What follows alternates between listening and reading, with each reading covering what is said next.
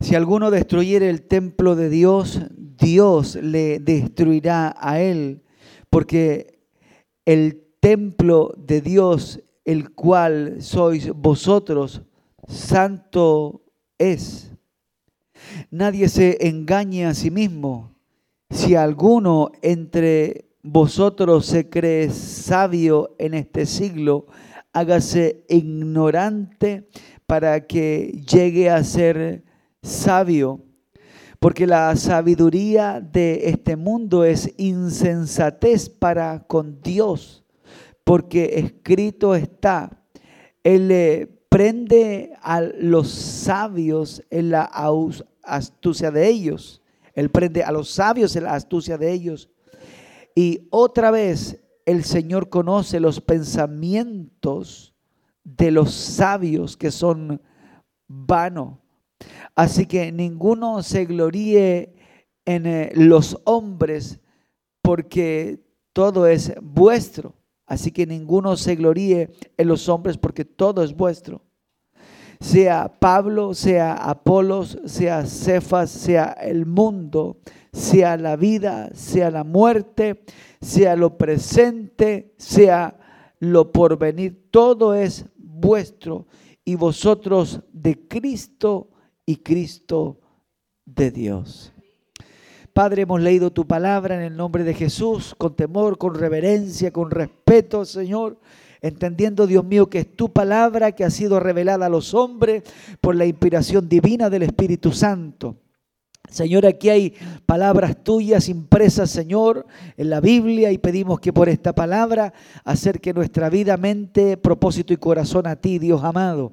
Danos crecimiento, danos madurez, llévanos a una revelación mayor de tu palabra. Obra por medio de tu palabra en la vida de tu iglesia. Aquí hay algo muy importante que está en juego, Señor, y es la eternidad de nuestras almas. Hay un infierno eterno y hay también una vida eterna, Señor que tú has preparado para aquellos que te aman. Háblanos por tu palabra, instruyenos por ella, restauranos, Padre mío, y que todo sea para la gloria de tu nombre. Ayuda a que nuestro corazón y nuestros oídos del Espíritu puedan estar atentos a la voz de tu palabra.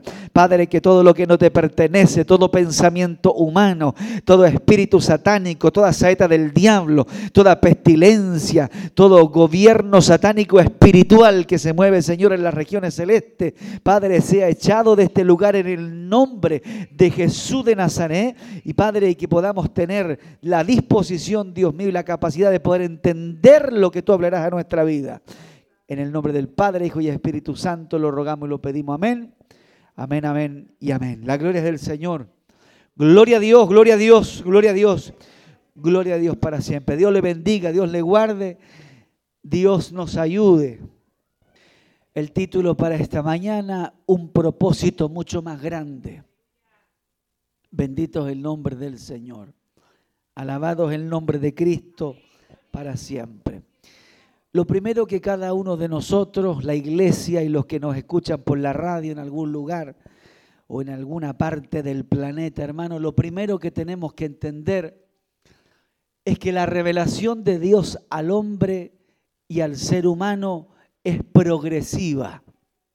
Quiere decir que Dios ha planificado en su potestad y autoridad revelarse a nuestra vida poco a poco. Dios jamás le ha revelado en una forma invasiva el propósito para la persona. Dios siempre ha ido progresivamente de menos a más revelándose a esta humanidad. Por eso dice la escritura que nosotros somos como la luz de la aurora que va en aumento a medida que el día aclara, ¿cierto? A medida que el día avanza. Quiere decir que paso a paso nosotros vamos conociendo cada vez más del Señor. Por esa razón usted se da cuenta que hoy día usted sabe más de lo que sabía ayer. Y ayer sabía más que lo que sabía hace dos años atrás. Hoy usted dice, yo entiendo algo. algo comprendo. La Biblia lo llama como madurez, quiere decir que vas madurando en el Señor, vas creciendo. El apóstol Pablo dice, hasta que lleguemos a la estatura de un varón perfecto. O sea, lo que usted conoce hoy día no tiene comparación con lo que Dios te revelará la próxima semana. Y si tienes comunión con Dios, lo que te revelará Dios la próxima semana no tiene relación con lo que Dios se va a revelar el próximo año a tu vida. O sea, Dios te quiere llevar en un aumento progresivo. ¿Y por qué es progresivo? Porque antes de que Dios se revele más a nosotros, Dios te prepara. Dios tiene que prepararte, tienes que tener la capacidad para entender la revelación del Señor a tu vida, porque estamos frente a un Dios grande, poderoso y que no tiene límite y que no lo podemos dimensionar, como decía ese corito tan grande que yo no puedo salir fuera de él. Entonces, Dios no, puede, no se puede revelar en, en gloria y potencia a tu vida el día de hoy si quizás no estás preparado para recibir esa revelación poderosa del Señor. No olvidemos que cuando Moisés, por ejemplo, le entró la inquietud por conocer al Señor en el Antiguo Testamento, el Señor le dice, si tú me ves, te mueres. Por lo tanto, lo que vas a hacer, mira, te vas a ocultar detrás de la roca y cuando yo pase, me verás pasar, pero yo, tú no puedes estar mirándome allí porque si no, no hay hombre que pueda permanecer con vida si, si me viera. Entonces vemos que Dios tiene que prepararnos antes de que Él se vaya revelando a nuestra vida. Cuando el Señor llama, por ejemplo, a Abraham, recuerda que lo llama progresivamente, le dice, sal de la tierra de tu parentela y vete a la tierra que yo te mostraré. Hasta ahí llegó. No le reveló más. Y luego después cuando pasa el tiempo le dice, porque tu descendencia será grande como la arena que está a la orilla del mar y como las estrellas que están en el cielo. Y luego pasa el tiempo y le dice, y en Isaac te será contada descendencia. Y ves cómo Dios poco a poco va revelándose al hombre a medida que el hombre se va relacionando con el Señor. Y allí entonces viene la respuesta a tantas preguntas que la iglesia se hace hoy día, como por ejemplo, ¿y por qué los milagros grandes que sucedían ayer no se ven hoy día? Y muchos predicadores dicen, bueno, falta la fe, falta el, el, creer, falta el entregarse. Y comenzamos a ver toda esa clase de cosas cuando en realidad Dios fue progresivamente a través de la historia marcando ciertos acontecimientos para el hombre, para que el hombre supiera quién era el Dios al cual se estaba enfrentando. En aquel entonces nosotros vimos, por ejemplo, abrirse el mar. Pero Dios no está preocupado de andar abriendo el mar físico en este tiempo. En aquel entonces, como predicamos hace algunas semanas, vimos caer fuego del cielo y quemar el holocausto que Elías había preparado. Hoy día no vemos fuego caer del cielo. ¿Por qué? Porque el propósito de Dios va regenerándose. la revelación de Dios va avanzando en los seres humanos. Ya tú sabes que Dios es poderoso. Usted sabe que no hay límites para el Señor. Usted sabe que Dios puede consumir un holocausto aunque esté lleno de agua, porque para el Señor no hay nada que sea imposible. Por eso vemos acontecimientos tan gloriosos como cuando los huesos de este profeta Eliseo tocan a un muerto, el muerto se para y se va. Pero eso, ¿qué te está diciendo? La grandeza del Dios al cual nosotros hoy invocamos, adoramos, alabamos y servimos. Entonces Dios ha ido progresivamente revelando a la humanidad. Vemos ahí a un Sadrach, Mesach y Abednego enviados al horno de fuego. Dios aparece en medio, nada les sucede, no se queman. Pero fue la ocasión, fue el momento, fue la situación. Y entonces hoy día vemos a una iglesia queriendo traer al presente los milagros que sucedieron en aquel entonces en el pueblo de Israel, por ejemplo, porque piensan que de alguna forma esa manifestación se puede manifestar hoy día, cuando en realidad esa manifestación fue para dejarnos un referente de cuán tremendo es nuestro Dios. ¿Y cuándo continúan los milagros? Bueno, nos vamos allí al Nuevo Testamento y vemos a Cristo. Vemos a un Cristo haciendo prodigios, multiplicando peces, multiplicando panes. Vemos a un Pedro caminando sobre las aguas. Vemos la gloria de Dios, pero estaba Cristo allí. Cristo era Dios. Cristo se revela allí a los discípulos cuando le preguntan, ¿no? En un momento, oye, muéstranos al Padre y nos basta. Jesús le dice, tanto tiempo llevo con ustedes y todavía no se dan cuenta que yo soy el en el Padre y el Padre mío. O sea, la autoridad del Padre estaba en Cristo. Cristo era el representante del Padre en la tierra. El Padre lo llena todo y nosotros pudimos conocer al Padre a través de la persona de Jesucristo. ¿Me está siguiendo? Entonces vemos los milagros de los profetas, vemos el mar abrirse, vemos el fuego caer del cielo, vemos a muertos resucitar, vemos la gloria de Dios. Y entonces el problema es que como hoy día no estamos instruyendo a la iglesia en, el plan progresivo y en la revelación progresiva de Dios al hombre, la iglesia hoy día solamente anda buscando el fuego, el mar abrirse y anda buscando los milagros y anda buscando la multiplicación de los peces, pero no tenemos una iglesia buscando a Dios. No tenemos una iglesia entregando su corazón a Dios. Y eso ha sido por una ignorancia que durante generaciones se le ha transmitido al pueblo de Dios. Entonces la iglesia cuando llega, por ejemplo, anda buscando a los profetas, anda buscando al Jeremías, anda buscando al Isaías, anda buscando al Daniel y anda buscando a los profetas que de alguna manera traigan al tiempo presente los milagros gestionados en el pasado porque no entiende que eso fue un, hecho puntual de Dios para revelarse en una ocasión puntual al pueblo y para dejarnos una enseñanza, como dice Pablo en el Nuevo Testamento, que esto ha sido para nosotros puesto por ejemplo y por enseñanza. ¿Me entiende? Porque no, ¿Por qué? Porque eso nos sirve como un referente, como una instrucción. Entonces, en el Nuevo Testamento, y todavía estoy en la introducción, todavía no le entro a la prédica, pero estoy para que usted me entienda. En el Nuevo Testamento luego vemos a un, a un, Cristo haciendo milagros, haciendo maravillas, pero después cuando Cristo se va, ¿qué es lo que sucede? No vimos a Pedro caminando sobre el agua. Comenzamos a ver otro tipo de relación de Dios con el ser humano, otro tipo de relación con el poderoso eterno Dios, con la iglesia. Y era ya no era el mar abrirse, ya no era el fuego cayendo, ya no era la multiplicación de los panes y los peces, ya era una relación con el corazón de los hombres. Una relación con el corazón de los hombres. O sea, había un deseo de Dios no de andar haciendo caminar la gente sobre el agua, sino que el deseo del Señor era traer un reino espiritual sobre la vida de los hombres. Por eso dice el texto que leímos en 1 Corintios 3, versículo 16, dice, yo ya no habitaré más en templos hechos por mano de hombres, sino habitaré dentro de tu corazón. Mira lo que Dios quiere hacer. El propósito de Dios es habitar dentro de tu vida, dentro de tu corazón. Que tú seas la iglesia, que yo sea la iglesia de Cristo. No esto, sino que nosotros seamos la iglesia de Cristo. O sea, Dios ya se había revelado a su pueblo.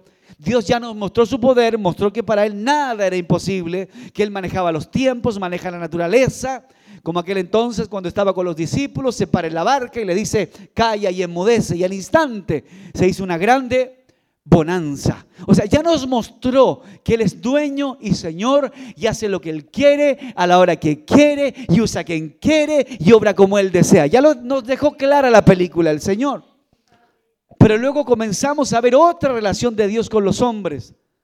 Cristo se va a los cielos y ahora comienza Cristo a revelarse a las personas a través de su iglesia que establece allí en el libro de los Hechos.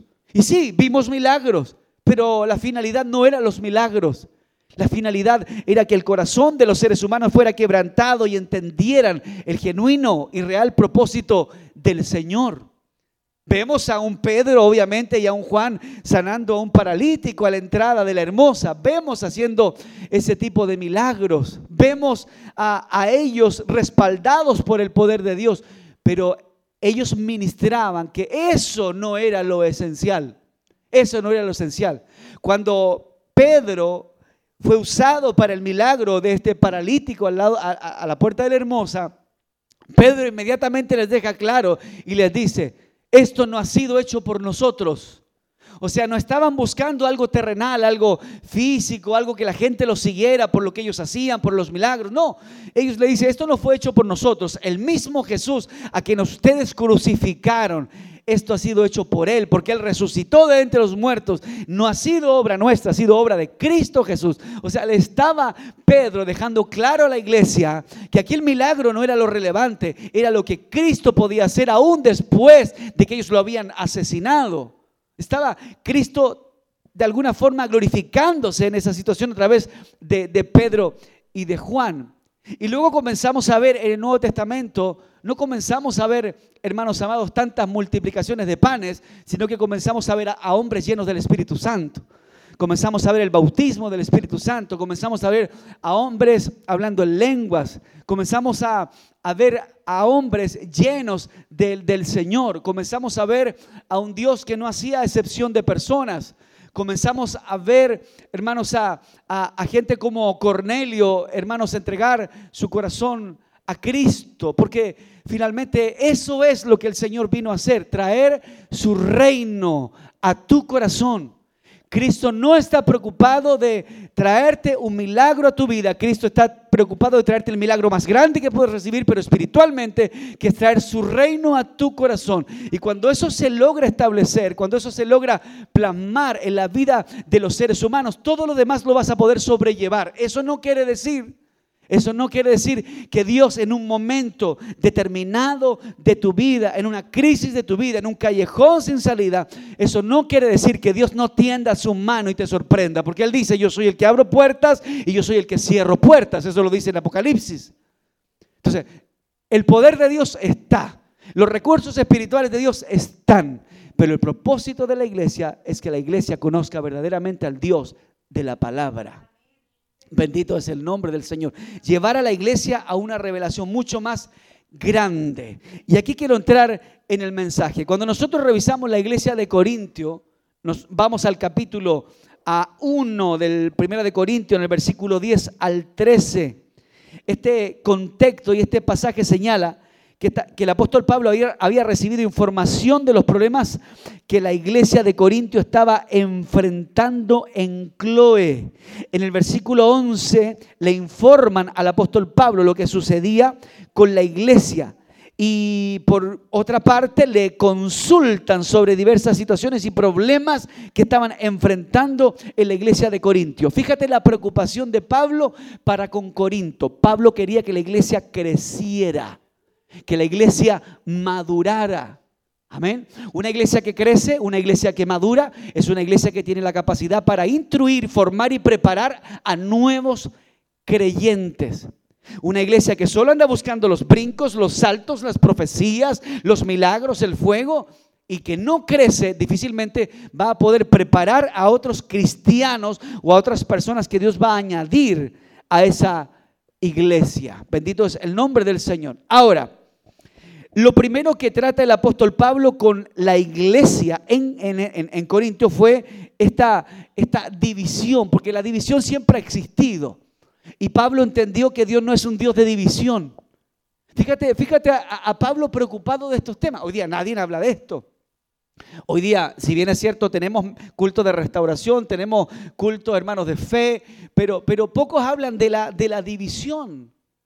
Dios no es un Dios de división, Dios es un Dios de unidad. Y cuando Pablo percibe que la iglesia estaba pasando esto, comienza a enseñar para que la iglesia entendiera que no puede haber divisiones en el pueblo del Señor, no puede existir divisiones. Ahora, por otro lado, en 1 Corintios 1, verso 10, Pablo dice, os ruego en el nombre de nuestro Señor Jesucristo, que habléis todos una misma cosa y que no haya entre vosotros divisiones, sino que estéis perfectamente unidos, porque he sido informados acerca de vosotros, hermanos míos, por los de Cloe, que hay entre vosotros contienda. Si Pablo se hubiera preocupado solo de la multiplicación de peces, si Pablo se hubiese preocupado solamente de que la gente aprendiera a caminar sobre las aguas, y si Pablo solo se hubiera enfocado en que la gente solo viera la gloria de Dios, esta gente hubiese solamente crecido en base a milagros, pero no hubiese tenido solidez cristiana. Y la, Biblia nos enseña que, que Cristo Jesús, ¿cuántos están aquí? Desea que usted y yo tengamos solidez cristiana. Porque una persona que solo crece en el Evangelio en base a los milagros, hermanos, cuando no haya milagros se va a descarriar. Cuando no haya, no haya milagros se va a desanimar. Cuando no haya milagros se va a desinflar porque va a pensar que Dios no está con él o que Dios no está con ella porque ha basado su fe solo en los milagros, solo en lo que ve. Y la Biblia dice que nosotros no andamos por vista. Bendito es el nombre del Señor. Entonces vemos a un Pablo aquí preocupado por estas cosas que no tiene nada que ver con levantar un paralítico. Dios puede sanar un paralítico, gloria a Dios por eso. Pero aquí vemos a Pablo no tratando un problema de sanidad de un paralítico, ni tampoco de la limpieza de un leproso, ni mucho menos vemos a un Pablo eh, preocupado por la situación de darle la vista a un ciego. Aquí vemos a un Pablo preocupado de que él ve que la iglesia, a pesar de todo lo que había recibido, estaba surgiendo las divisiones en el pueblo. Y Pablo se tomó un minuto y dijo, a ver, vamos a dejar de lado los panes y los peces, vamos a dejar de lado el fuego del Espíritu y yo necesito enseñarles que si ustedes quieren servir a Dios, tienen que aprender a amar y a respetar a sus hermanos, tienen que aprender a no hablar mal de sus hermanos, tienen que aprender a llevarse bien con sus hermanos. Por eso le dice, le dice, animaos y soportaos los unos a otros. Bendito es el nombre del Señor. A unos, por ejemplo, decían en aquel entonces, yo soy de Apolos, de Cefas, yo soy de Cristo. Estaban divididos. Y Dios no quiere que la iglesia esté dividida. No, yo creo esto, yo creo esta otra cosa. No, yo pienso esto. Y allí comienzan los debates y comienzan las discusiones. No, Cristo quiere que todos hablemos una misma cosa, una misma lengua y andemos bajo un mismo parecer y podamos llegar al consenso de la palabra del Señor. Después Pablo pasa a hablar acerca de la inmoralidad. Fíjate, aquí no está hablando de resucitar muertos. Pablo le está hablando a la iglesia de la inmoralidad. Hoy día la iglesia de esta generación quiere que le hable mucho de resucitar muertos. ¿Me entiende? Pero no, Pablo se toma un tiempo y le dice, oye, espérense, el resucitar muertos y ver cómo Dios se glorifica en uno que estaba perdido es maravilloso. De ver cómo alguien regresa a la vida es maravilloso. Pero, pero la inmoralidad sexual también se puede ver dentro de la iglesia. Y por eso Pablo les dice, cuidado con la inmoralidad sexual. ¿Me entiende? Les habla Pablo que tuvieran cuidado con la inmoralidad que estaba dentro de la iglesia, de la comunidad de la fe. Por eso en 1 Corintios 5, verso 1, dice, de cierto se oye que hay entre vosotros fornicación y tal fornicación cual ni aún se nombra entre los gentiles, dice la escritura, tanto que alguno tiene la mujer de su padre y vosotros estáis envanecidos. O sea, como ya usted lo sabe, habían personas dentro de la iglesia que estaban en pecado y la verdad es que el resto no, no les decía nada. Y se habían acostumbrado a estar en ese estado de pecado. El problema es que cuando la iglesia se acostumbra a permanecer en un estado de pecado, comienza a pensar que aquello que finalmente es malo, comienza a pensar que no es tan malo. ¿Me entiende? Y aquello que verdaderamente es bueno, la iglesia que se acostumbra a vivir en pecado piensa que eso ya no es tan bueno y que le estamos poniendo mucho y que somos muy radicales y que somos muy extremistas. ¿Por qué? Porque nos acostumbramos a una condición nos acostumbramos a un estado. El hombre y la mujer somos personas de costumbre. porque se cepilla los dientes todas las mañanas usted? Si es que lo hace, porque usted se acostumbró desde pequeñito, desde joven, desde adolescente, a que en la mañana se lava los dientes. Y si no se lava los dientes, se siente incómodo, se siente extraño, no se quiere acercar a alguien, qué sé yo. Por último, se lo lava con agua, con bicarbonato. Pero, pero usted se acostumbró a enjuagarse la boca en la mañana. ¿Y por qué? Porque hizo un hábito. El problema es que cuando hacemos un hábito, el pecado en nuestra vida, nos acostumbramos al pecado. Y aquel que está en pecado está en tinieblas. Y si usted está en tinieblas, difícilmente va a poder reconocer a, a aquellos que a su alrededor están o no en un error. Bendito es el nombre del Señor. Entonces Pablo se da el tiempo de explicarle a la iglesia que las divisiones no son de Dios y que los actos inmorales no se pueden tolerar si queremos ser agradables ante los ojos del Señor. Ellos se habían envanecidos, la Biblia dice que se habían puesto soberbios y orgullosos. Cuando llegamos a la iglesia pensamos que todos son humildes, que todos son buenas personas, que todos son amables, que aquí no hay conflicto, no hay pleito, que no hay, hermanos amados, eh, gente altiva. Nosotros pensamos que todos son ángeles dentro de la iglesia. Vemos al hermano y decimos, este hermano tiene alas. Vemos a la hermana y decimos, la hermana tiene una cara de ángel. Y vemos al líder de la iglesia y decimos, no, es un pan de Dios. Pero cuando pasa el tiempo nos vamos dando cuenta que sí, aparece el orgullo. Y Dios quiere tratar con tu orgullo. Comienzas a envanecerte en tus virtudes y atributos y Dios quiere tratar con ese envanecimiento que está en tu corazón. ¿Y a, y a través de quién lo hace? A través de la palabra. Entonces vemos a un Dios que comienza a tratar con Pablo para que Pablo no solo enseñara de multiplicación y milagro, sino también de vida cristiana. Bendito es el nombre del Señor. Ahora, aquí no se refiere a que de alguna forma el Señor va a quitar de un momento a otro todas las cosas de nuestra vida. Él progresivamente va tratando con nosotros. Él te salva instantáneamente, pero te da madurez progresivamente. Si tú te arrepientes hoy y reconoces a Cristo, como dice Romanos 19, que si confesares con tu boca que Jesús es el Señor y creyeres en tu corazón que Dios Padre levantó a Cristo de entre los muertos, entonces serás salvo. Que quiere decir que si recibes a Cristo hoy, aunque haya sido el pecador más grande, Cristo te salva y si hoy mueres, vas a la eternidad con Cristo. Pero el crecimiento Dios te lo va a dar progresivamente. Bendito es el nombre del Señor. Cuando uno llega al Señor, llega con un montón de, no sé si la palabra está bien dicha, ¿no? Eh, me perdona si me equivoco, cachivaches. ¿Qué son los cachivaches? Como muchos, muchas cosas, muchos cachureos, muchos. Nosotros cuando llegamos a Dios, llegamos con todo eso.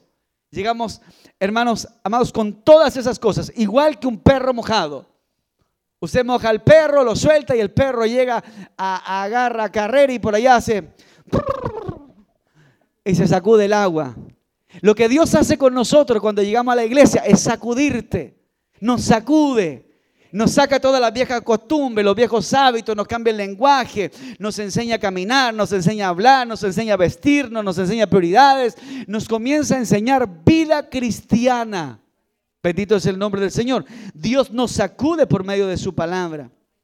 Por eso vemos allí la Biblia en Primera de Corintios capítulo 6 verso 20 dice, "Porque habéis sido comprados por precio, glorificad pueda Dios con vuestros cuerpos y en vuestro espíritu, los cuales son de Dios." Dios quiere que con tu vida, con tu cuerpo, con tu espíritu glorifiques al Señor. Y aquí dejó de lado, vuelvo a decir, los peces. Yo te voy a hablar de los peces todo el mensaje. Dejó de lado los peces y los panes Dejó de lado el agua de la roca, aquí dejó de lado el maná cayendo del cielo, aquí dejó de lado el fuego de noche y la nube de día, aquí dejó de lado, hermano amado, el, mar y, el Jordán que se abrió para que Josué pasara el arca del pacto. Aquí dejó de lado eso y el Señor te dice que todo nuestro cuerpo, nuestra vida debe ser guardada para el Señor. Otro pasaje de la Escritura, y tú lo has escuchado, dice, alma, cuerpo y espíritu dejó de lado los peces. No dice alma, cuerpo espíritu, peces y caminar sobre, sobre las aguas. No, alma, cuerpo y espíritu sean guardados para el Señor. En 1 los Corintios, en primera los Corintios, en el capítulo 5, versículo 9 al 11, Pablo dice, os he escrito por carta que no os juntéis, inclusive le enseña a la iglesia, con aquellos que están en pecado, con aquellos que cometen fornicación si te vas a juntar, júntate para hablarles del Evangelio, no te juntes para conversar de su vida, de lo que hacen, porque aún es vergonzoso hablar de lo que ellos hacen en secreto. Bendito es el nombre del Señor. Dice, no absolutamente con los fornicarios de este mundo o con los avaros o con los ladrones o con los idólatras, pues en tal caso sería necesario salir del mundo. O sea, es inevitable que tú no tengas compañeros de trabajo que no sean cristianos, es inevitable. Estamos trabajando y en el trabajo hay gente que cree en Dios, gente que no cree en Dios, gente que es mundana, pecadora, gente que se ríe del Evangelio y también hay buena gente que te respeta, que es amable. Tenemos familiares que respetan tu fe y tenemos familiares que se ríen de tu fe. Es inevitable, no podemos salir del mundo. Pablo dice, en tal caso, bueno, tendríamos que salir del mundo, no es, es, inevitable, no, no podemos salir, estamos acá por un tiempo y por un propósito del Señor. Más bien, dice Pablo, os escribí que no, nos, no te juntes, mira, habla de relación, no te juntes, dice la palabra del Señor, con ninguno que llamándose hermano fuera fornicario o avaro o idólatra o maliciente o borracho, con el tal ni siquiera comáis. Entonces, eh, Pablo está aquí dejando de lado todo el fuego y los milagros y, y la profecía y está enseñándonos a nosotros, porque soy un hombre que creo en la profecía, aunque también entiendo por la Biblia que el último profeta fue Juan y que no hay nada nuevo que nos pueda revelar un profeta que no esté en la Biblia. Pedro dice, por lo cual hacéis bien estar atentos a la profeta mayor que es la palabra, como una antorcha encendida que alumbra el lugar oscuro. Yo, yo entiendo que el último profeta fue Juan, pero también entiendo que hay cinco ministerios en los cuales también hay un profeta. Y el ministerio profético yo creo que Dios lo puede usar en este tiempo para su iglesia, pero para algo puntual, para, para marcarte una dirección, un enfoque, una puerta, un camino. Dios puede usar a un hombre o a una mujer temeroso de Dios, con testimonio, lleno del Espíritu Santo, que te hable algo que verdaderamente sea de Dios a tu vida. Yo no estoy invalidando el ministerio profético. Bendito es el nombre del Señor. Pero estoy diciendo que la palabra de Dios dice que no nos juntemos y no nos metamos en la casa de ninguno que llamándose hermano está en pecado. Porque no ha querido salir de ahí aún conociendo. La Biblia dice, ay de aquel, el ay de Dios es, es algo severo. Hay de aquel que sabiendo hacer lo bueno y no lo hace, es contado como pecado. ¿Qué es lo que es una persona avara? Es una persona idólatra, una persona maliciente, una persona que tiene por costumbre maldecir o hablar mal de los demás. Si usted conoce a alguien en la iglesia que es bueno para cagüinear, chismear, hablar del resto, y si esa persona va a la iglesia, no te juntes con esa persona, dice la Biblia. No te juntes con quienes son buenos para chismear. A veces vamos a la casa de alguien, nosotros vamos con la buena intención de conversar, tú vas con la buena intención de pasar un tiempo lindo en el Señor. Y a veces llegas a la casa de alguien y solamente recibes comentarios, chismes y lo que hizo el otro, lo que hizo allá, lo que habló, lo que dijo, y tú sales cargado y atribulado de esa casa. ¿Te ha pasado? Ah, hay, hay a dos o tres que nos ha pasado. Tú vas a un hogar con la mejor de las intenciones, a bendecir ese hogar, compartir si se da la instancia para hablar del Señor. Y de repente vas a la casa de ese hermano o de ese creyente y te dice, oye, usted no sabe nada lo que hizo la María.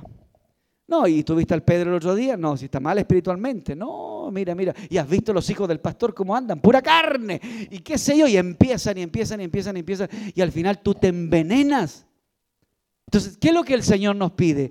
Que nos cuidemos como iglesia del Señor que cuando nos juntemos a hablar con hermanos en Cristo, edifiquemos nuestra vida en Cristo y si vemos que alguien nos está chismeando, hablando, llenando nuestra vida de cosas que no nos edifican, le digamos, hermano, ¿sabes qué? Mira, yo vine a tu casa, yo vine a ver de las cosas del Señor, yo vine a verte, vine a saber cómo estabas, vine para que oráramos, pero si me vas a llenar la cabeza de chismes y cosas, por favor, yo ya tengo mucho con mi propia cabeza para estar absorbiendo tus cosas.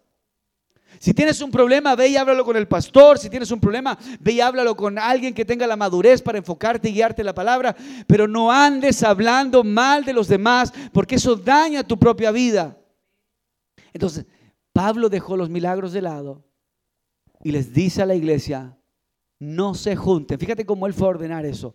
No se junten con quienes estando dentro de la iglesia están en esa condición de pecado. Y que Dios nos ayude, que si hemos hablado de alguien, no lo hagamos más. Que el Señor nos ayude. No te juntes con aquellos que están dentro de la iglesia y son borrachos. Está hablando de los que están dentro de la iglesia y aún, hermanos amados, están en pecado. Está bien cuando, cuando, hermanos, cuando todos podemos fallar en algún momento de la historia.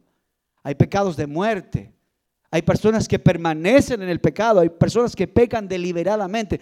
Todos nos podemos equivocar. De ahí a pecar y fallar es otra cosa. Pero aún podemos caer. Pero si nos caemos tenemos que volvernos a Dios. Pero hay gente que sabe que cayó y sigue y persiste. Eso es pecar deliberadamente. Mentiste una vez, Ah, bueno, y lo hiciste es costumbre, lo hiciste es doctrina. Ahora mientes una vez, dos veces, tres veces, mientes diez veces y, y pasas tu vida mintiendo, pero luego el domingo vas a la iglesia. Entonces, si nosotros vamos a la iglesia, pero pasamos mintiendo y pasamos mintiendo, finalmente eso va a dañar nuestra relación con el Señor. Ahora, nosotros vamos al capítulo 6 de la primera de los Corintios, del verso 1 al 11, el apóstol Pablo retoma el asunto de la inmoralidad sexual y ataca a aquellos cristianos que estaban aconsejando a la iglesia prácticamente vivir en el, no sé si lo voy a decir bien, celibato. Estaban eh, guiando a la iglesia que vivieran en el celibato, que no, se, que no se casaran por, con tal de serle fieles al Señor, cuando Dios también vino a establecer una familia. Entonces Pablo allí lo aclara y les enseña a la iglesia, le dice, si alguno tiene el don de incontinencia, quédese como yo.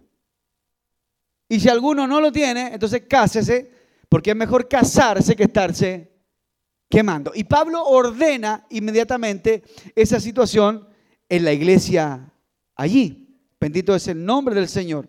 Ahora, en el verso 15 de este capítulo que leíamos al inicio, Pablo dice, ¿no sabéis que vuestros cuerpos son miembros de Cristo? Verso 17, 18, 19, pero el que se une al Señor, un espíritu es con él. Así que huyan de la fornicación. Cualquier otro pecado que el hombre cometa está fuera del cuerpo, más el que fornica contra su propio cuerpo peca. ¿O ignoráis que vuestro cuerpo es templo del Espíritu Santo, el cual está en vosotros, el cual tenéis de Dios y que no es vuestro? Nosotros decimos, ah, este es mi cuerpo, yo me voy a, me voy a cortar aquí. Este es mi cuerpo, me lo voy a pintar acá. Este es mi cuerpo, me voy a poner un aro acá. Este es mi cuerpo, me voy a hacer un tatuaje acá. Este es mi cuerpo, yo hago lo que quiero con mi cuerpo. No es así. Tu cuerpo le pertenece al Señor. Si usted un día le dijo, Jesús, sálvame. Yo no quiero morir y perderme. Perdona mis pecados. Ese día, tu cuerpo ya no te pertenece. Le pertenece a Cristo Jesús. Bendito y alabado es el nombre del Señor. Entonces, antes de hacernos algo en nuestro cuerpo, debemos preguntarnos, ¿qué piensa Dios de eso? ¿Qué es lo que opina Dios de hacerme algo en mi cuerpo? Ahora, distinto es que si yo estando más perdido que el diablo en el mundo y llego a la iglesia con un montón de situaciones, yo no sabía, yo no conocía, es diferente. Pero yo estando en el Señor y todavía ando haciéndome cosas, mire pastor, me hice aquí un, eh, un, corazón grande, aquí me lo tatué gigante y puse el nombre de mi esposa, de mis hijos, de mis amigos, qué sé yo. Cuando usted ya conoce que el cuerpo suyo no es suyo, sino que es del Señor. Entonces Pablo le explica esto a la iglesia, le dice, por favor muchachos, déjenme la gloria de Dios de lado y aprendan vida cristiana. Ustedes son el templo del Espíritu Santo. Así que ese vinito que se me metían para adentro, que solo edificaba su carne y no su espíritu, por favor déjenmelo de lado, porque el Señor desde el día que ustedes entregaron su corazón quiere barrir tu templo, barrer tu templo, no que te lo ensucies. Entonces Pablo le explica todo este tipo de de situaciones a, la iglesia. Y les dice que el celibato no, era una, no, no debía ser una doctrina, sino debía ser un trato con el hombre y con la mujer. No tienen por qué quedarse solos si se van a casar y si se van a unir en el Señor. Hágalo, no hay problema en esto. Por eso le dice, que es mejor casarse antes de quedarse solo y estar cometiendo un pecado. En 1 Corintios 15, 2 dice la palabra de Dios, por lo cual asimismo, si retenéis la palabra que yo os he predicado, sois salvos si no creísteis en vano, porque asimismo os he enseñado lo que asimismo recibí. Pablo se colocó un respaldo y dijo, lo que yo le estoy predicando, le dice a la iglesia, es algo que a mí se me enseñó. Es algo que yo recibí de Dios, es el trato que Dios tuvo conmigo. Y si ustedes no la reciben, esta enseñanza, entonces creyeron en vano. O sea, podemos estar 27 mil años en la iglesia, pero si no recibimos, no aplicamos y no entendemos que lo que se nos predica es palabra de Dios, entonces dice que creímos en vano. Y ahí nos vamos al Nuevo Testamento cuando nos dice claramente que aquel que oye la palabra y la ejecuta. Es semejante a un hombre sabio que edificó su casa sobre la roca. Vinieron los ríos, vinieron los vientos, vino la tormenta, vino la tempestad y su casa que estaba sobre la roca estaba firme, no se cayó, no se movió porque estaba fundada sobre Cristo. Cristo es la roca, la piedra que los hombres edificadores desecharon, más ha sido cabeza del ángulo. Eso dice la Biblia. Pero aquel que oye la palabra, es semejante a lo que, Pablo dijo, aquel que oye la palabra y no la hace, es igual a aquel que edificó su casa sobre la arena. Vino el problema, vino la cesantía, vino la enfermedad, vino el conflicto en la casa, el conflicto en la familia, la crisis en el trabajo. La fe de ese creyente fue golpeada, pero como edificó sobre la arena, su vida se desintegró porque no puso en práctica la palabra. Bendito es el nombre del Señor. Entonces vemos a un Jesús preocupado en el Nuevo Testamento no de quemar holocaustos con fuego, sino de darle madurez a la iglesia.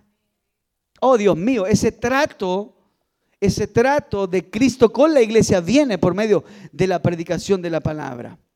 Luego en 1 Corintios capítulo 15 versículo 58 siguen dejando los milagros de lado y le dice, mira, ahora les voy a enseñar a ser constantes, porque el ser humano y todos nosotros en algún momento de la vida somos inconstantes. A veces el esposo le dice a la esposa, mira, voy a hacer el cerco. Y empieza a hacer el cerco, hace tres, cuatro, cinco palos, siete palos, y después dice, ay, como que ya no estoy tan animado.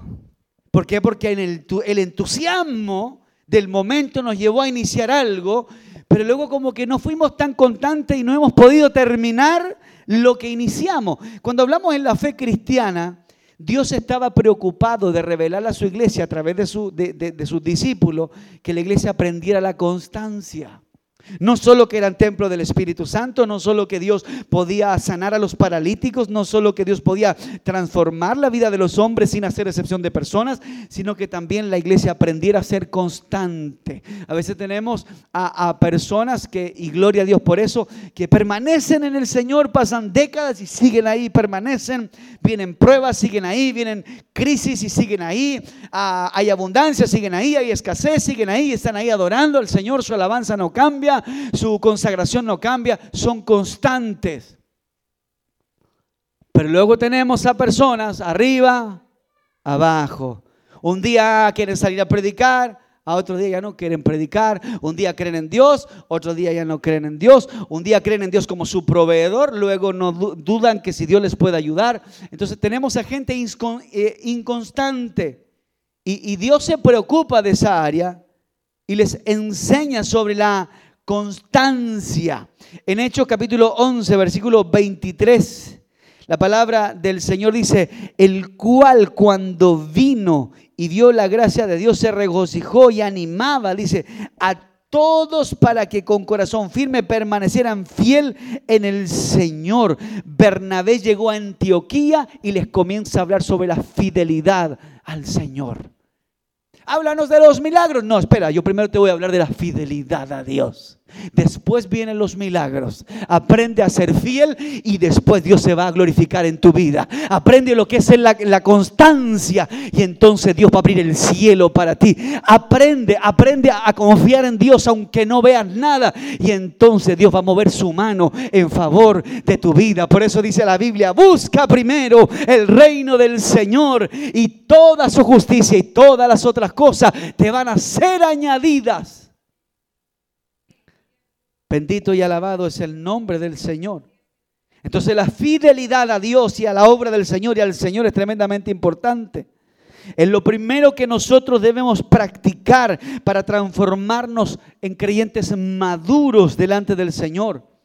Lucas capítulo 16, versículo 10 en la nueva traducción viviente dice, si sois fieles en las cosas pequeñas, serás fieles en las grandes. Pero si son deshonestos en las cosas pequeñas, no actuarán con honradez en las responsabilidades mayores. Mira, cómo Dios nos enseña a ser fieles en lo poquito. En lo poquito el Señor quiere que seas fiel y luego Dios te va a enseñar a ser fiel en algo un poquito mayor. Y luego va a pasar el tiempo, Dios te va a dar crecimiento y te va a enseñar a ser fiel en algo mucho mayor, pero, pero todo parte de a poco. Dios se va a ir revelando progresivamente y paulatinamente a tu vida. Lucas habla también de las responsabilidades. Si yo soy responsable en las cosas pequeñas, también estaré preparado para ser responsables en las cosas más grandes. Mira lo que dice la palabra del Señor. En Filipenses capítulo 1, versículo 27. Solamente comportaos de una manera digna del Evangelio de Cristo, de modo que ya sea que vaya a veros o que permanezca ausente, pueda oír que vosotros estáis firmes en un mismo espíritu, luchando unánimemente por la fe en el Evangelio. Pablo estaba diciendo, aunque yo no esté presente, ustedes compórtense de la misma manera. A veces nos comportamos bien solamente cuando nos miran. A veces nos comportamos bien solamente cuando las personas importantes están cerca de nosotros, pero no, en todo tiempo, sin importar a quien tengas al frente, usted es iglesia, eres hijo e hija del Señor, debes comportarte de una manera correcta. Pablo le dice, si yo estoy, hágalo bien, y si yo no estoy, hágalo bien también. Bendito es el nombre del Señor. Cuando está el pastor, todos corren y cuando no está el pastor, nadie corre. Cuando está la suegra, dice por ahí el hermano, ah, eh, yo corro y cuando la suegra no está, me da igual. No, siempre debemos ser personas correctas y constantes en lo que hacemos, sabiendo que es al Señor al que nosotros servimos.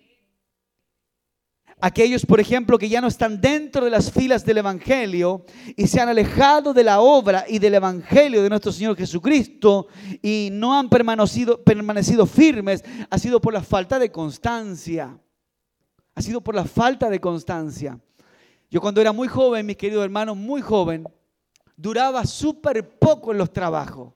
Te hablo cuando tenía 15 años, 16 años, 17 años, siempre trabajé desde muy chiquitito y, duraba poco los trabajos y no lograba avanzar. Estaba cinco días, en, cinco días en un trabajo y ya estaba pensando en cambiarme a otro trabajo. Y llevaba siete días en un trabajo y ya quería irme a otro trabajo. Pero pasaron los años y me di cuenta que no avancé absolutamente nada, solamente giré. Y yo veía a otros que llevaban tiempo en los trabajos y se organizaban y aparecían con zapatitos nuevos y se compraban una camisita nueva. Y yo decía, ¿cómo lo hacen? La constancia. La constancia, el poder permanecer, el tener que aguantar, el tener que tolerar quizás situaciones, pero al final eso iba a traer una retribución sobre la vida de aquellas personas. Bendito es el nombre del Señor. Es como alguien cuando los van a finiquitar, ¿cierto? Y, oye, ¿tú cómo saliste en el finiquito? No, a mí me fue súper bien. ¿Y cuánto tiempo lleva la empresa? No, ya como 10 años. ¿Y tú cuánto llevas? No, yo estuve tres semanas nomás y no salí tan bien en el finiquito. Son ejemplos, pero esto nos ayuda a entender que la permanencia traerá un beneficio sobre tu vida y sobre mi vida. Bendito es el nombre del Señor. En el libro de Josué capítulo 23, versículo 7, bendito es el nombre del Señor, a fin de que no os juntéis, a fin de que no os juntéis con estas naciones, las que quedan entre vosotros las naciones en el nombre, y no te juntes en el nombre de sus dioses, ni hagáis a nadie jurar por ellos, ni los sirváis, ni os inclinéis a ellos. Habla de una fidelidad, de ser fieles al Señor. Josué les marca allí una historia al pueblo y les dice, ustedes van a estar mezclados con gente pagana, gente pecadora, gente que los va a aborrecer, pero ustedes no deben mezclarse con ellos, deben ser fieles al Señor. No siempre el Jordán se abría. Había momentos para este tipo de enseñanza, para este tipo de diálogo, en donde Dios esperaba a través de su siervo que la iglesia verdaderamente creciera. Bendito es el nombre del Señor. Y de alguna forma a través de esta prédica vamos entendiendo, hermanos amados, que quizás en nuestra vida como cristianos, en nuestra vida como hijos del Señor, Quizás no vamos a ver en forma literal sosegarse las olas con nuestra mirada. Quizás no, las vamos, no lo vamos a ver. Quizás no vamos a ver aquello tan extraordinario que Moisés presenció que cuando le, le da allí con la vara a la roca vemos que salta el agua. Quizás no vamos a ver las codornices literales como el pueblo de Israel ahí en Egipto las presenció. Quizás no vamos a ver a, a un Sansón, hermanos amados, experimentando el propósito de Dios y toda la fuerza de Dios a través de sus brazos, sus manos. Pero Dios quiere llevarnos a una madurez, a un crecimiento en el Señor, a una relación con Dios. Que podamos entender que Cristo no fue a la cruz solamente para que paralíticos se pudieran caminar, porque Dios lo puede hacer, pero eso no era el propósito más grande. Había un propósito mayor, había un plan mucho mayor que era más grande que darle vista a un ciego o que resucitar a una joven, como era el caso de la hija de Jairo, o de sanar a la mujer del flujo de sangre, que sin duda fue algo extraordinario, que ha servido por décadas como aumento de fe para la iglesia de Dios, mostrándonos el poder que Dios tiene. Pero Dios quiere entrar en nuestro corazón. El Señor quiere traer su reino a tu vida. Y ese fue el gran conflicto que tuvo el pueblo de Israel con la venida de Cristo en la tierra, porque Israel estaba siendo presionado por qué cosa? Por los romanos. Romanos. El pueblo de Dios era presionado por los romanos, tenían problemas con los impuestos, eran de alguna forma legislados por un gobierno injusto. Y entonces cuando Israel ve que Cristo aparece, cuando los nuevos convertidos ven que el Mesías aparece y comienzan a ver los milagros, siempre ellos pensaron que Jesús traía un reino físico. Y si hubiese sido esa la finalidad, entonces solamente no hubiésemos basado en los milagros, pero Cristo no fue a la cruz, no, no derramó su sangre para traer un reino físico a la humanidad. Cristo estaba hablando de algo mayor, un reino espiritual. Bendito es el nombre del Señor. Por eso, hermanos, aunque milagros no sucedan un día, Cristo sigue siendo real y sabemos que Él es poderoso porque su palabra dice que es poderosa. Cristo ha venido a transformar nuestra mente, a transformar nuestra vida por completo, a revolucionar nuestro corazón. Cristo quiere traer su reino al corazón de las personas en esta tierra. Esa es la finalidad del Evangelio que aprendamos a ser buenos cristianos, que aprendamos a ser buenos vecinos, que aprendamos a ser buenas, buenas familias, buenos padres, buenos esposos, buenas esposas, que aprendamos a ser buenos hijos, que no paguemos a nadie mal por mal. Si alguien te pega, ponele la otra mejilla. No seamos ojo por ojo, diente por diente. No pensemos que el que me la hace me la tiene que pagar. Aprendamos lo que misericordia significa. Vemos a este Jesús enseñándole unidad, enseñándole comunión. Cristo lo vemos enseñando a la iglesia a comer el pan con sencillez de corazón, a comer un pan sin pleito, sin pelea. El Señor Jesús nos enseñó en su palabra y dijo, es mejor un pedazo de pan y en paz que una mesa llena de bendiciones y con pleitos y discordia. ¿De qué sirve tener tantos banquetes en nuestras mesas y en, en muchos hogares ya no hay paz? ¿De qué sirve decir, hijos, mire ahí, hay jamón, hay queso, hay filete, hay pollo asado, hay pavo al horno? Disfruten, ¿de qué sirve que hayan todas esas clases de cosas en nuestros hogares si nuestros hijos no se toleran, se pasan peleando entre ellos? Si no hemos logrado tener paz debajo de nuestro techo. Allí nos damos cuenta entonces que el plan mayor de Dios fue revelarse a nuestro corazón para enseñarnos a vivir bajo un concepto de familias pacíficas. Me gusta el apóstol Pablo y no me canso de citarlo. Es un hombre extraordinario porque, sabe, casi todo el Nuevo Testamento habla de él. Sus cartas son algo gloriosas. Ves a un Pablo diciendo, yo sé vivir en lo mucho, sé vivir en lo poco. He estado como náufrago, he sido azotado, me han dado con vara, he quedado casi muerto. Recuerdan uno de sus viajes misioneros a Antioquía, casi lo mataron, escapando por los muros de las ciudades, luchando por su vida. Pero él dice, en todo y por todo estoy preparado. No sé, dijo este Pablo, si aún quedarme con vosotros o irme con Cristo, porque para mí el vivir es Cristo y el morir es ganancia. Vemos a un hombre curtido, hermanos, todos sabemos aquí la ciudad de Angol, los que nacimos en esta ciudad, sabemos que llevábamos los cueros a la curtiembre y allí los compraban y los cueros pasaban un montón de procesos, los salaban, los procesaban para que saliera la piel, para buenas chaquetas, buenos zapatos. Hermanos, Dios hace eso con nosotros. Nos curte el Señor para que aprendamos lo que significa verdaderamente la vida cristiana. Yo puedo darme cinco saltos, siete brincos en la iglesia y cinco aleluya, pero puedo seguir robando. No he aprendido nada de lo que significa el Evangelio.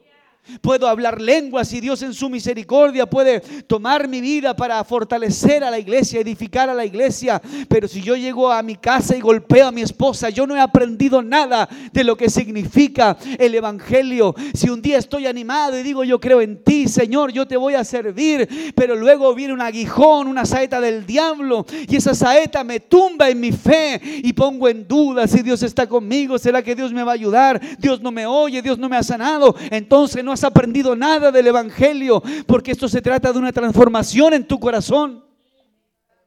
Eso es lo que Dios quiere hacer en cada uno de nosotros. Bendito es el nombre del Señor. Segunda de Tesalonicenses 2.15 decía claramente, así que hermanos estén firmes y conserven las doctrinas que os fueron enseñadas, ya de palabra o por una carta nuestra Primera de Timoteo capítulo 4. Pero el Espíritu dice claramente que en los posteriores días algunos apostatarán de la fe, escuchando a espíritus engañadores y a doctrinas de demonios por la hipocresía de mentirosos que teniendo eh, cautivada la conciencia, dice que, que habrá apostasía y la apostasía es una renuncia que hace el creyente a sus convicciones. Habrá una generación apóstata. La generación apóstata es aquella que renuncia a sus convicciones, a sus baluartes, a los pilares de su vida. Y eso tiene que cambiar. Necesitamos hogares basados en la palabra. A ver, a ver, a ver, aquí, mijito, aquí se ora antes de, de, dormirse, o aquí se ora antes de iniciar la mañana, o aquí se ora antes de comer un alimento, aquí se agradece. A ver, a ver, a ver, a ver, a ver, sáqueme esas botellas de licor de la casa, porque este es un hogar que honra al Señor. Necesitamos familias que comiencen a vivir bajo los pilares del Evangelio, y entonces la gente de allá afuera comenzará a ser salada por el testimonio que verá en la iglesia. Dios dice, ustedes son la sal de la tierra. Ustedes son la luz del mundo. Y esa luz se refleja lo que está allá afuera a través de nuestro testimonio.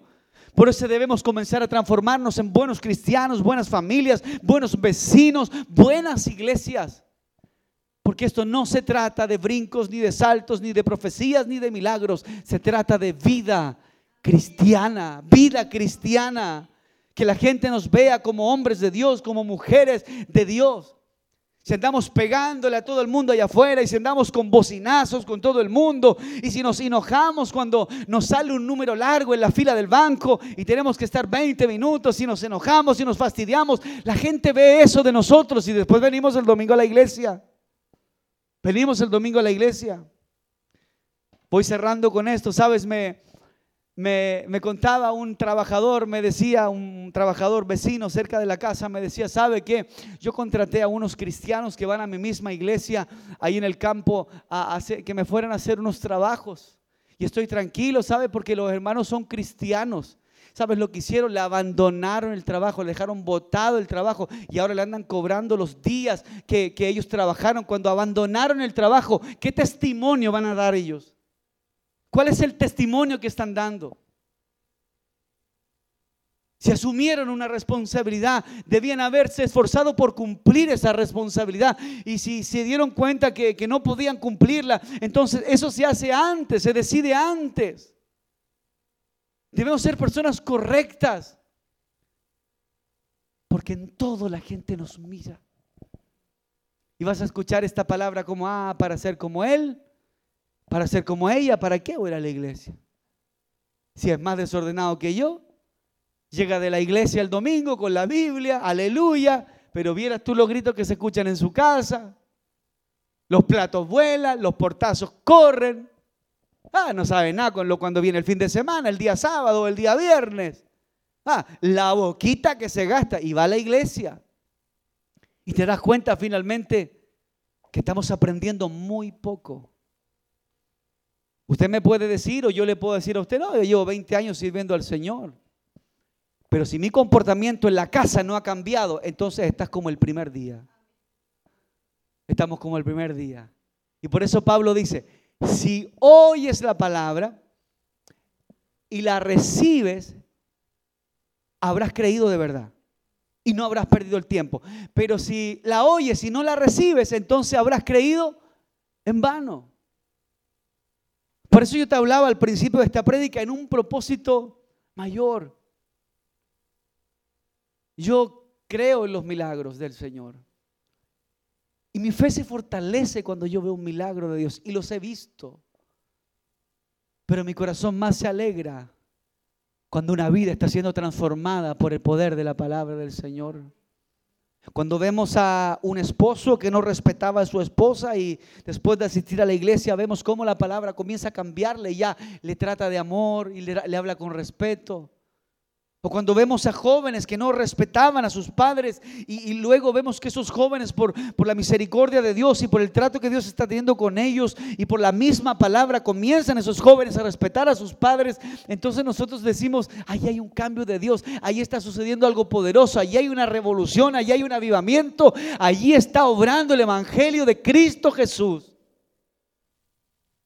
Porque ese es el Evangelio de Cristo Jesús. No es el que salta, el que grita, el, que brinca o el que profetiza. El Evangelio de Jesús son vidas cambiadas, vidas transformadas.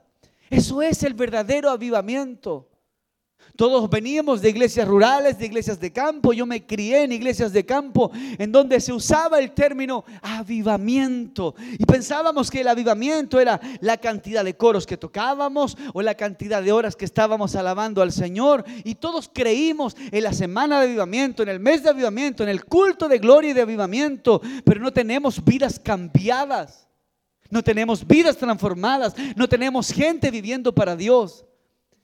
Porque yo no sé para usted, pero para mí un avivamiento es cuando alguien que era alcohólico dejó de beber porque entregó su corazón a Jesús. Allí está surgiendo una revolución y un avivamiento dentro de la vida de esa persona. Eso es un avivamiento. Podemos cantar siete horas, pero si la gente no está siendo transformada por el poder de la palabra de Dios, no hay avivamiento. Hay alabanza, hay cánticos y que sin duda fortalecerá la fe de uno o de otro pero la iglesia no estará cumpliendo el rol para lo cual fue establecida. No dice la Biblia, dice que la iglesia es columna, columna y baluarte de la verdad. Es columna y baluarte de la verdad. Alabado es el nombre del Señor. Por eso el libro de Primera de Timoteo 4, 16 dice, ten cuidado de ti mismo y de la doctrina, de la enseñanza. Persiste en ella, pues haciendo esto te salvarás a ti mismo y a los que te oyeren. Está diciendo la Biblia, y présteme atención que ahora que termino, dice, está diciendo la Biblia, ten cuidado de lo que enseñas. Porque si lo haces mal te perderás tú y se perderán los que te escuchan. Ten cuidado de tu doctrina. Pero si lo haces bien, tú te salvarás y traerás salvación a los que te oyeren, a los que te escucharan. Verso 28, Hechos 20, verso 29 al 30, verso 29 en Hechos 20. Porque yo sé que después de mi partida, dice, entrarán en medio de vosotros lobos rapaces que no perdonarán al rebaño. Y de vosotros mismos se levantarán hombres que hablarán cosas perversas para arrastrar tras sí a los discípulos. Pablo estaba tremendamente claro de que se levantaría una iglesia de, de, verdad, de Cristo, pero también se levantaría una iglesia falsa, iglesia con falsas doctrinas, iglesias torcidas. Iglesias que no guiarían a la santidad al pueblo del Señor. Iglesias que les daría lo mismo como vivan los creyentes. Y no nos puede dar lo mismo. Porque hoy estamos en Cristo. Y Cristo nos ha dejado un ejemplo de amor, de humildad, de mansedumbre, de perseverancia, de renuncia, de constancia, de santidad. No nos, no nos puede dar lo mismo. Yo no sé cómo un pastor duerme tranquilo y se va a la casa tranquilo, sabiendo de que en su iglesia tiene gente que está en pecado y no ha tenido el valor para decirles o para aconsejarles, sabiendo que están en peligro eterno. Una persona que muere en pecado se va a ir al infierno, lo crean o no, la Biblia lo dice. Si yo muero en pecado, me voy al infierno, porque la paga del pecado es la muerte, es la separación eterna con Cristo Jesús. Y entonces yo no entiendo cómo duermen tranquilo si saben que alguien está en pecado y si muere se va a perder. Bendito es el nombre del Señor. Alabado es el nombre del Señor. Ese es el propósito mayor. Y tenemos que orar, ¿sabe? Para que nuestra iglesia tenga un encuentro con Dios. No tengamos una iglesia que, oye, vamos el domingo porque viene tal predicador. O vamos el martes porque hay tal evento. Vamos el jueves porque, porque, porque viene un invitado especial o viene un evangelista de tal o cual lugar. Y que yo no estoy menospreciando la trayectoria de nadie. Pero, pero, pero fíjate que la iglesia se mueve por impulsos. Dios quiere llevarnos a que entendamos, oye, vamos a la iglesia porque vamos a ir a servir al Señor. Oye, pero el día no viene el evangelista, viene mañana, no importa, yo voy a servir al Señor. Y mi fe no se mueve en base a un evangelista, mi fe, no, se mueve en base a un misionero, mi fe no se mueve en base a un culto profético o en base a una vigilia. Mi fe se mueve en Cristo Jesús. Y ya sea que haya vigilia no, yo sirvo a Dios. Ya sea que haya un extranjero predicando no, yo sirvo a Dios. Ya sea que sea viernes o domingo o sábado, yo sirvo a Dios. Porque Él fue el que murió por mí en la cruz, no el evangelista. Él fue el que murió por mí en la cruz, no el profeta. Cristo fue el que murió por mí en la cruz, no el invitado especial. Los que organizaron la vigilia pueden haber tenido un bonito sentir, pero fue Jesús, el que murió por mí en la cruz del Calvario, el que derramó su sangre por mí en la cruz del Calvario, el que sufrió los azotes por mí en la cruz del Calvario. Y a Cristo Jesús le debo toda mi vida. Ese es el propósito del Evangelio. Cuando tú buscas leer la Biblia bajo tu propio entendimiento, te vas a encontrar con un montón de contradicciones. Pero cuando leemos la Biblia y escuchamos la palabra de Dios desde la perspectiva divina, te vas a dar cuenta que Cristo siempre nos va a llevar a una renuncia y a una muerte de nosotros mismos. Cristo quiere que nuestra carne muera, que nuestros pensamientos, mis planes, mis proyectos, nuestra humanidad muera y podamos llegar a ese, ese convencimiento que Pablo señaló. Dijo, yo ya no vivo ah, lo que yo quiero ya no cuenta, son los planes de Dios para mi vida, son los planes de Dios para mi familia, son los planes de Dios para mis hijos, es la voluntad de Dios la que va a prevalecer de aquí en adelante. Por eso ya no voy a decir más, yo voy a hacer esto, voy a decir, si Dios quiere, lo voy a hacer. Ya no voy a decir más, me voy para allá, no, si Dios quiere, me voy a ir, voy a caminar bajo la voluntad y bajo el propósito del Señor. Póngase de pie, por favor, en esta mañana. Bendito es el nombre del Señor. Alabado es el nombre del Señor. Santo es el nombre de Cristo Jesús. La palabra del Señor dice, porque así como el cuerpo es uno y tiene muchos miembros, pero todos los miembros del cuerpo, siendo muchos, son un solo cuerpo así también Cristo. Porque por un solo espíritu fuimos todos bautizados en un cuerpo, sean judíos o griegos, sean esclavos o libres, y a todos se nos dio a beber un mismo espíritu. Además el cuerpo no es un solo miembro, sino muchos. Si dejiere el pie porque no soy mano, no soy del cuerpo, por eso no será del cuerpo. Y si dijere la oreja, porque no soy ojo, no soy del cuerpo, por eso no será del cuerpo.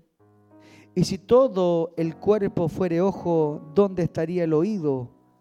Y si todo fuese oído, ¿dónde estaría el olfato?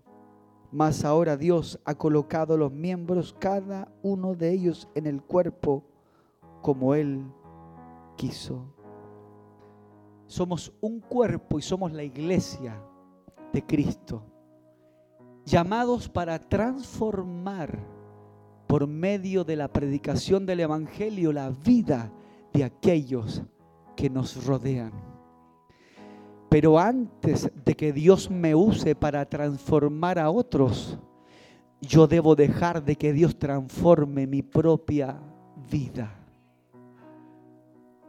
Padre, te damos gracias en el nombre de Jesús por permitirnos en esta mañana y en esta hora hablar de tu bendita palabra. Hoy hemos podido entender a través de ella, Señor, que los milagros maravillosos que hiciste en el pasado fueron una señal para tu iglesia de lo que tú puedes hacer y de que para usted no hay nada que sea imposible. Pero hoy, Señor, lo que buscas en este tiempo, a las puertas de tu venida, porque sonará la trompeta, Señor, porque tú vienes pronto por tu iglesia.